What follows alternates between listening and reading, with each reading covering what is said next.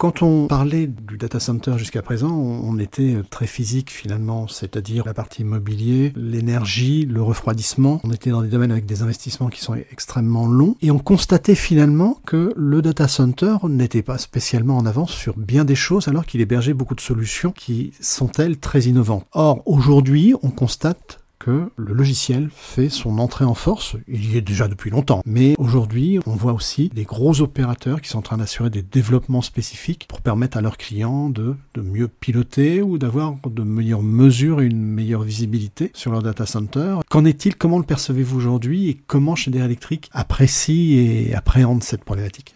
Si je regarde un petit peu en arrière, je suis d'accord avec vous sur le fait qu'on sent aujourd'hui une accélération et dirais une appétence plus forte de la part de ces acteurs pour des solutions euh, de plus en plus, on va dire, digitalisées. Après, effectivement, comme vous l'avez rappelé, c'est pas quelque chose de nouveau. Depuis longtemps, on a euh, on a du software embarqué euh, dans, dans les équipements. Je pense que ce qui est nouveau aujourd'hui, c'est que finalement chaque équipement qu'on développe aujourd'hui, que ce soit pour un data center ou pas uniquement d'ailleurs, hein, embarque aujourd'hui de façon native la capacité à bien entendu générer de la, de la data, mais surtout à l'échanger et à la consolider au sein d'une infrastructure normalisée. Je pense que c'est ça la grosse la grosse évolution. Jusqu'à maintenant, il y avait effectivement ces capacités euh, logicielles embarquées, mais c'était très siloté et ces silos allaient finalement assez haut hein, dans, dans, la chaîne de valeur, mais, mais n'étaient pas vraiment interopérables et intégrables. Donc ça, je pense que c'est une vraie évolution et la stratégie Schneider, euh, à, mon sens, est très claire sur le domaine. Hein.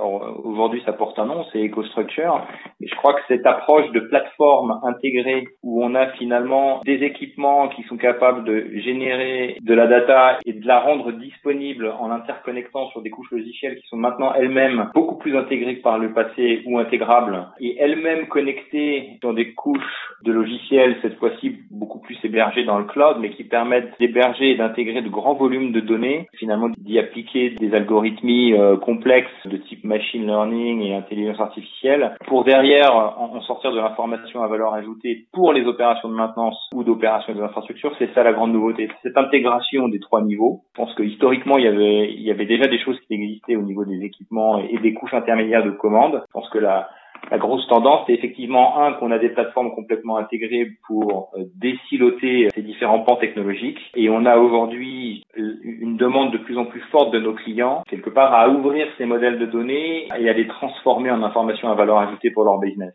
Un data center aujourd'hui génère énormément de données et je pense qu'on est encore au début de la valorisation. Je ne parle pas de la monétisation, je parle vraiment de la valorisation de ces données dans une chaîne de valeur dans laquelle on a un colocation compagnie, on a des end users et, ça, je pense que c'est la grosse évolution et c'est l'accélération que je vois. C'est la capacité de, ces opérateurs finalement à, être prêts à, ouvrir un peu leurs infrastructures, modulo les problématiques de cybersécurité qui sont et qui restent l'élément central à mon avis de l'accélération de ce type d'activité mais on, on, sent effectivement cette, appétence à, à, finalement euh, ouvrir euh, le château fort parce que la valeur business qu'on peut en retirer est aujourd'hui euh, perceptible et existe parce que les solutions sont maintenant arrivées à un stade de maturité suffisant. Vous venez d'évoquer la valeur. Quels sont les promesses en termes de TCO et éventuellement de ROI de répondre de façon générique à cette question parce que c'est cette question du TCO et du ROI vraiment est, est, est, ultra dépendante de la nature des infrastructures, puis il y a, y, a y a, des paramètres en termes d'analyse et de, de, gestion du risque qui sont associés à ça. Aujourd'hui, hein, euh, le, le, ROI et le TCO, un des éléments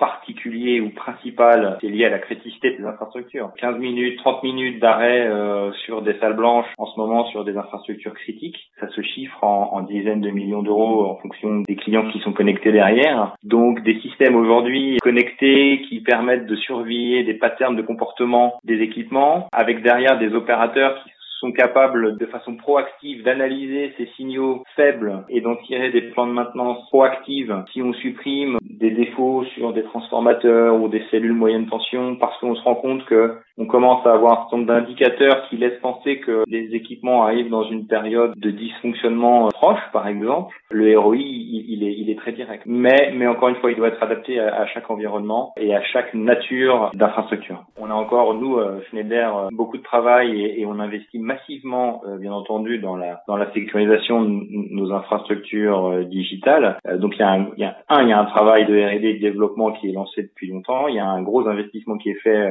au niveau des ressources ressources hein, par rapport à ça, mais il y a aussi beaucoup de travail et d'échanges à avoir avec nos clients, un pour les convaincre et, démontrer que on a un niveau de sécurisation suffisant compte tenu de la criticité de, de leur infrastructure. Et c'est marrant, hein. j'ai rejoint Schneider il y a quatre ans, j'ai travaillé par le passé chez un grand opérateur de, software euh, américain, et j'ai un peu l'impression qu'on retrouve les discours et les, problématiques quand des grandes plateformes de cloud computing type euh, Azure ou, euh, ou, Amazon par exemple s'adressaient à des banques. Il y a encore 7-8 ans, ces clients-là étaient effectivement très frileux sur l'adoption de plateformes cloud computing pour faire tourner tout ou partie de leur infrastructure informatique. On regarde 7-8 ans après, il y a eu un énorme travail fait la sécurisation des infrastructures, des investissements colossaux aussi. Cette question-là, je dirais pas est passée en second plan, mais elle a été absorbée, elle a été traitée, gérée, et je crois qu'on est, on est un petit peu à la croisée des chemins euh, de façon identique aujourd'hui dans le monde du data center. Vous avez devancé, j'allais vous poser aussi ces questions autour de la cybersécurité. Le logiciel, c'est un appui fort pour une meilleure maîtrise des projets et des solutions en mode opérationnel. Selon vous, quels sont les, les domaines dans lesquels le logiciel va apporter de plus en plus de valeur Quels sont les domaines d'exploration sur lesquels vous travaillez? Je vais essayer de ne pas dévoiler de secrets industriels, J'en ai déjà, j'en ai déjà un petit peu parlé euh, précédemment. Un, des grands, un des grands axes de développement euh, pour ces innovations futures, c'est la capacité à doter nos clients de capacités et de services de maintenance prédictive. Pour moi, c'est vraiment un, un des sujets clés, c'est d'avoir cette capacité à développer des algorithmes suffisamment fiables et à doter à des, à des systèmes humains hein, d'experts qui soient capables effectivement euh, avoir cette boucle de rétroaction proactive sur les infrastructures pour qu'on puisse faire des opérations de maintenance qui ne sont pas réactives quand euh, l'équipement est, en, défaut, mais qui soient proactives avant que celui-ci euh, ait généré vraiment des impacts opérationnels euh, et donc business pour nos clients. Donc ça, c'est un premier élément. Et puis après, encore une fois, je ne vais pas rentrer dans, le détail de nos roadmaps stratégiques, mais il y a quand même des grandes tendances technologiques au niveau du data center je pense notamment au cooling avec euh, la, densité au niveau des racks va, va aller crescendo. Ça va imposer d'avoir des systèmes de, de refroidissement euh, différents. Ça va imposer d'avoir des systèmes logiciels associés à ça qui vont permettre de gérer euh, de, de, gérer ces systèmes-là de façon beaucoup plus efficace. Et on reboucle sur la problématique de l'efficacité énergétique. Donc c'est vraiment aujourd'hui un, un, des